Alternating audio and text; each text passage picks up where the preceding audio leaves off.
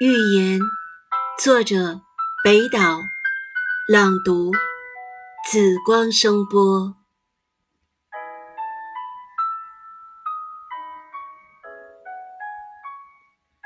他活在他的预言里，他不再是预言的主人，这预言已被转卖到另一只肥胖的手中。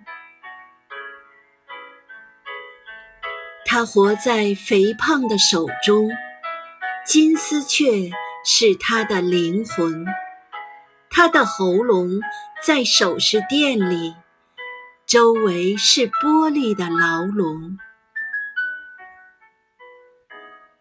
他活在玻璃的牢笼中，在帽子与皮鞋之间，那四个季节的口袋装满了。十二张面孔，他活在十二张面孔中。他背叛的那条河流，却紧紧地追随着他，使人想起狗的眼睛。他活在狗的眼睛中。